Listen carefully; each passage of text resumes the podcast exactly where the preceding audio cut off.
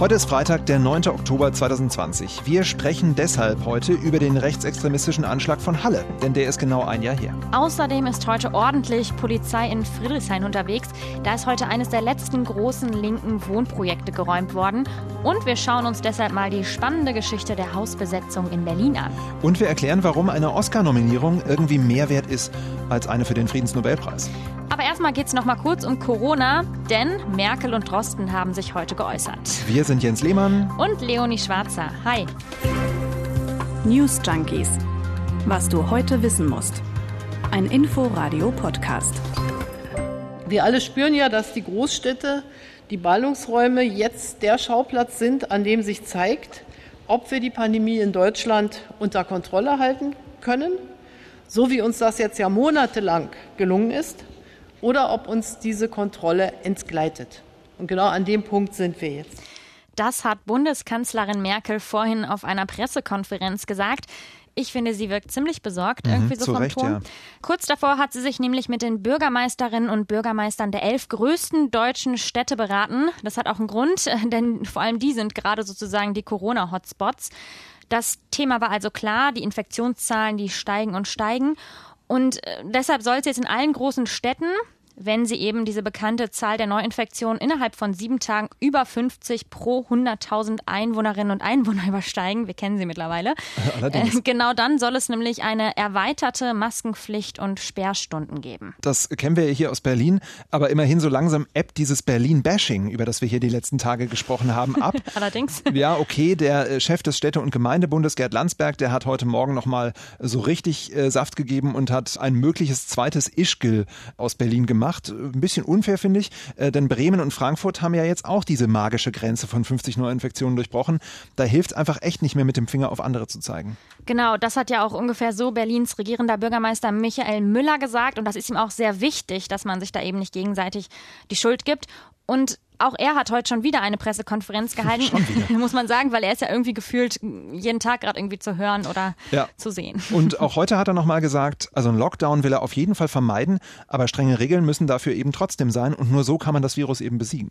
Und er hatte vor allem auch einen ganz besonderen Stargast dabei. Mhm. Gibst zu, du warst da auch ganz aufgeregt. Nein. Bei der Pressekonferenz saß nämlich auch dein Liebling Christian Drosten auf dem Podium. Ja, ich höre den Podcast äh, mit sehr, sehr großer Begeisterung, muss ich sagen. Okay. Aber er hat uns auf jeden Fall auch nochmal ins Gewissen geredet. Die Informiertheit der Bevölkerung ist das Entscheidende in dieser Situation. Die Kooperation, das Verständnis jedes Einzelnen oder jeder Einzelnen, dieses Treffen von den richtigen Entscheidungen im Alltag, weil man es verstanden hat, das ist das, was uns retten wird vor einer schwierigen Situation. Das sagt der Virologe Christian Drosten.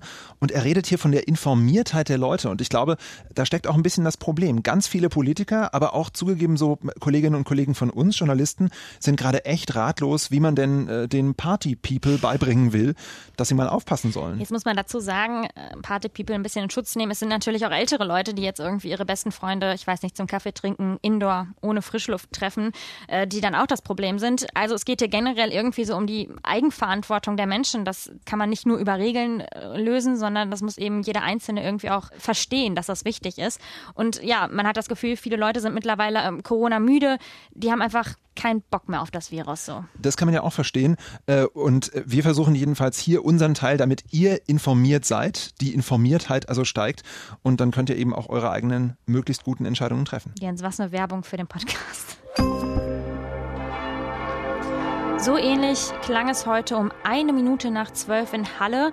Da wurden nämlich Kirchenglocken geläutet und das öffentliche Leben, das stand da kurz still.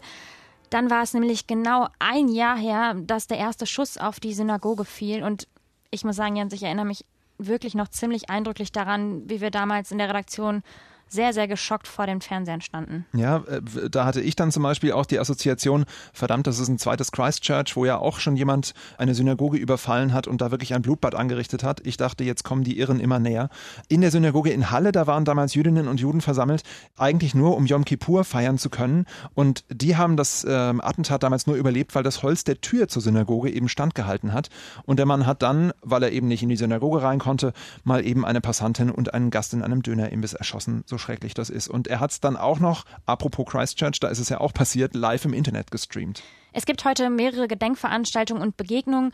Bundespräsident Frank-Walter Steinmeier ist zum Beispiel in Halle und heute Nachmittag wird an der Synagoge auch ein Mahnmal eingeweiht.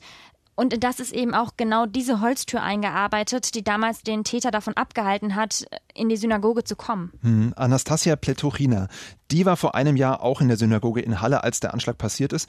Im Inforadio hat sie erzählt, wie es ihr heute geht. Ausgerechnet heute haben sowohl ein Jahr nach dem Anschlag in Halle als auch nach dem Anschlag oder ein Überfall auf den jungen Mann in Hamburg fühle ich mich ja, eigentlich schon recht wütend. Äh, wütend darauf, dass das immer wieder passiert und dass wir als Gesellschaft immer sehr überrascht darauf reagieren und gleichzeitig aber als jüdische Gemeinschaft feststellen müssen, dass es leider unsere sehr traurige Realität ist.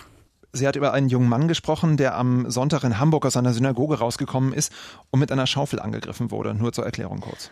Und da kommen wir eben auch zu dem wichtigen Punkt, hat sich denn seit Halle überhaupt etwas verändert? Mhm. Und auf die Frage, wie sicher können sich Jüdinnen und Juden denn heute in Halle fühlen, da hat der Oberbürgermeister Bernd Wiegand heute Morgen Folgendes im Inforadio gesagt. Also die Frage mag ich nicht mit einem klaren Ja, dass sie sicher leben, hier beantworten. Das ist nicht so. Und das zeigt ja auch äh, die Straftaten und die Anschläge, die in den letzten Jahren auf die Juden ausgeübt wurden. Das klingt schon verdammt traurig, wenn ja, er sagt, er kann voll. quasi nicht garantieren, dass Jüdinnen und Juden geschützt sind. Und in ganz Deutschland sieht die Situation ja nicht viel anders aus. Der Präsident des Bundesamtes für Verfassungsschutz, Thomas Haldenwang, der sieht einen steil ansteigenden Antisemitismus in Deutschland. Und in den vergangenen zwei Jahren da habe die Zahl der Straf- und Gewalttaten gegen Juden und jüdische Einrichtungen erheblich zugenommen. Das hat er in einem Interview mit dem Tagesspiegel gerade erst gesagt. Genau, im vergangenen Jahr wurden mehr als 2000 antisemitische Straftaten in Deutschland registriert. Das sind 13 Prozent mehr als noch im Jahr davor. Ich finde, das lässt einen irgendwie erstmal auch ziemlich sprachlos zurück. Und wir haben eben geschaut, die Amadeo Antonio Stiftung, die hat auf ihrer Homepage Tipps dazu, was man denn als einzelne Person gegen Antisemitismus machen kann. Zum Beispiel, dass man eben die Erfahrungen, die Sorgen und die Nöte von Betroffenen wirklich auch ernst nimmt, denen zuhört oder auch mal bei sich im direkten Umfeld thematisiert, wie ist eigentlich die Rolle von Antisemitismus bei mir in der eigenen Stadt? Und dann steht dort zum Beispiel noch erkennen, das heißt, Antisemitismus, der fängt schon bei Posts in sozialen Medien an oder bei Äußerungen in der Supermarktschlange. Und es muss eben auch auf solche Vorfälle reagiert werden, auch wenn es erstmal keine Straftaten sind. Schon die ganze Woche haben wir darüber gesprochen, dass Friedrichshain ein Risikogebiet ist. Da meinten wir aber noch Corona. Heute Morgen zumindest war Friedrichshain aber auch Hochsicherheitszone. Da wurde nämlich das Haus in der Liebigstraße 34 geräumt. 1500 Beamte aus acht Bundesländern sind da im Einsatz gewesen. Ja, warum denn um Himmels Willen so viele, mag man sich fragen. Die Frage kennt die Berliner Polizeipräsidentin Barbara Slowik schon ziemlich genau. Das ist eine Frage, die immer wieder auftaucht. Wieso braucht man so viele Polizistinnen und Polizisten, um ein Haus zu räumen? Darum geht es natürlich nicht nur. Wir haben ähm, zahlreiche Versammlungen im Umfeld. Äh, wir müssen die Absperrmaßnahmen aufrechterhalten. Und letztlich äh, bei der Symbolträchtigkeit dieses Objektes ähm, rechnen wir auch mit einer Gewaltbereitschaft. So hat das die Berliner Polizeipräsidentin heute Morgen schon im Inforadio gesagt. Waren also nicht alle 1500, die da heute Morgen mit Kettensägen, Brecheisen und Räumfahrzeug die Liebig 34 ausgeräumt haben. Genau, und im Umfeld, da gab es auch teils heftige Rangeleien zwischen Polizisten und schwarz vermummten Demonstranten. Da sind Flaschen und Steine geflogen. Oder wir erinnern uns jetzt auch an den Kabelbrand. Der hat ja seit dem Wochenende einen Teil des Berliner S-Bahn-Rings lahmgelegt. Das geht eben auch auf die Liebig-Unterstützer zurück. Und in der Nacht zu heute haben dann auch noch an verschiedenen Stellen in der Stadt Autoreifen und Müllcontainer gebrannt. Klingt alles ziemlich wild. Und ähm, Barbara Slowik, die hat auch angedeutet, das wird uns wohl noch den Rest des Tages und auch in der Nacht beschäftigen. Wir schauen uns aber nochmal an, was ist denn die Liebig 34 eigentlich? Das Haus, das ist seit 30 Jahren besetzt und ist inzwischen, wir haben es schon eben gehört, zu einem Symbol geworden. Und zwar für so vieles. Für die Hausbesetzerszene, für Widerstand gegen die Staatsgewalt, für alternative Lebensmodelle, was auch immer. Eine Art Projektionsfläche der linken Szene, kann man sagen. Und das wohl nicht nur bundesweit. RBB-Extremismusexperte Jo Goll sagt sogar, es ist eines der international bekanntesten linksextremen Wohnprojekte. Bis heute Morgen haben da rund 40 Menschen in einem, wie sie selbst nennen, anarcha-queer-feministischen Hausprojekt zusammen gewohnt. Und seit 20 Jahren ist es so, dass dort ausschließlich Frauen, trans- und intersexuelle Menschen leben. Die Liebig ist Teil der feministischen Geschichte dieser Stadt, Teil der Besetzerinnengeschichte. Ihre Wände erzählen von 30 Jahren Kreativität, Unangepasstheit und Solidarität. So sagt das eine der Besetzerinnen auf einer Pressekonferenz. Und man muss sagen, sie bezieht sich da auf eine sehr, sehr lange Geschichte und genau die dröseln wir jetzt mal ein bisschen auf. Genau. Stimmt's, Jens? Nach dem Mauerfall nämlich, da sind 1989 und 1990 ganz viele Häuser in Ostberlin besetzt worden. Da gab es Wohnungsmangel, aber eben auch den Wunsch nach neuen Lebensmodellen. Das war damals echt ein Thema. In Westberlin war das schon viel früher ein Thema. Da ging es in den 70er Jahren los. Auch da waren Hausbesetzungen ein Ausdruck von Widerstand gegen herrschende Verhältnisse. Ganz klar muss man sagen, in der Folge der 68er Bewegung. Damals wurde instand besetzt. Oh ja. mhm. Ein wunderbares Wortspiel. Das war damals das Schlagwort. Und da haben sich dann die Aussteiger quasi selbst um die Häuser gekümmert, selbst ausgebaut und es wurden da so Nachbarschaftszentren draus gemacht. Genau, und aber die Diskussionen, die wir heute kennen, die gab es eben auch schon damals. Schon in den 80ern gab es heftige Auseinandersetzungen in Politik und Gesellschaft eben über die Hausbesetzer und ihre Motive. Bei so vielen Sachen irgendwie auch so ein bisschen das Gefühl, so es ändert sich dann doch nichts. Ne? Nee, Egal, eben, Geschichte wiederholt sich ja. immer. Ja. Damals gab es schon Protestdemos, Straßenschlachten mit der Polizei. Kommt einem echt schwer bekannt vor. Da hast du schon damals eben immer wieder diesen Gegensatz zwischen denen gehabt, die sagen, das sind alles linksradikale Chaoten und denen, die eben sagen, nee, das sind Lebenskünstler Künstler und Aussteiger, lass die mal machen. Ne? Beim Stichwort äh, Geschichte wiederholt sich, das sagen ja heute auch Teile des Berliner Senats. Vor ein paar Monaten hat es da sogar eine gemeinsame Resolution von Grünen und Linken gegeben.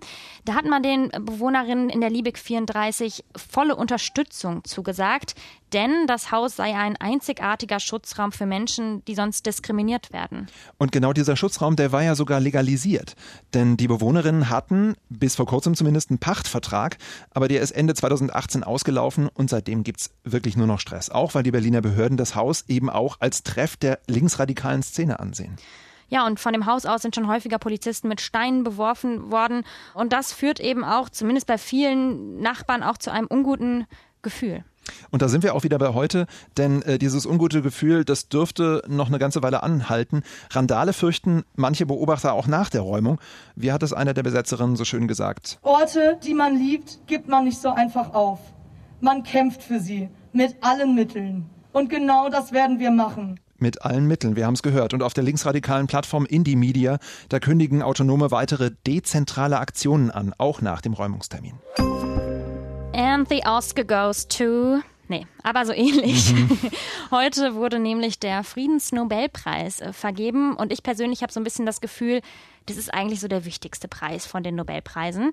Martin Luther King, Barack Obama oder die EU, dieser Preis, der ist schon an unglaublich viele bekannte Personen oder auch Organisationen verliehen worden. Es ist die letzte Verleihung in dieser Woche und damit Leider, oh. leider, leider, lieber Jens, auch die letzte Folge unserer Mini-Nobelpreis-Serie. Ja, am Montag geht es theoretisch ja noch weiter, äh, praktisch vielleicht auch bei den Kolleginnen und Kollegen unseres Podcast-Teams. Ähm, da wird nämlich noch der Wirtschaftsnobelpreis verliehen. Aber heute, da wurde um 11 Uhr vom norwegischen Nobelkomitee bekannt gegeben, wer denn dieses Jahr den Friedensnobelpreis bekommt. Und Trommelwirbel. Es ist das UN-Welternährungsprogramm. Begründet wird das Ganze mit dem Kampf der Organisation gegen den Hunger in der Welt. Und wir wissen, auch in der Corona-Krise ist der nicht wirklich weniger geworden.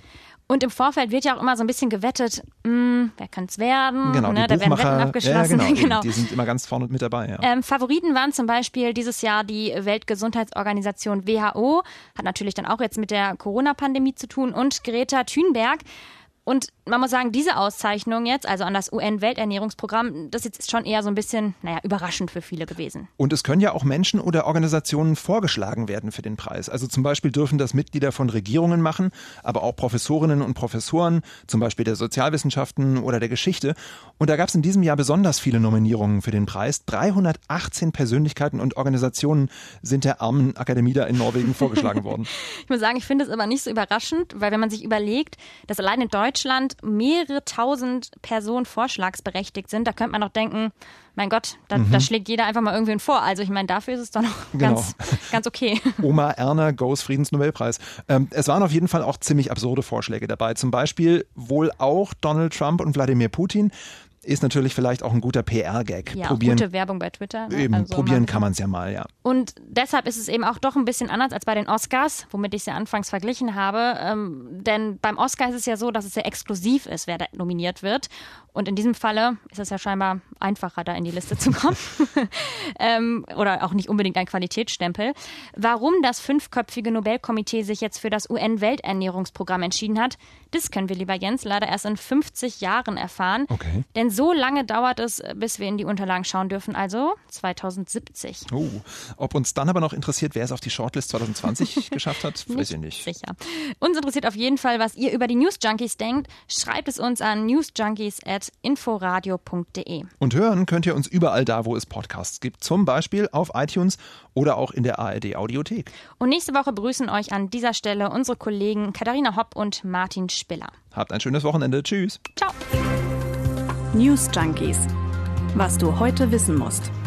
Ein Podcast von Inforadio. Wir lieben das Warum.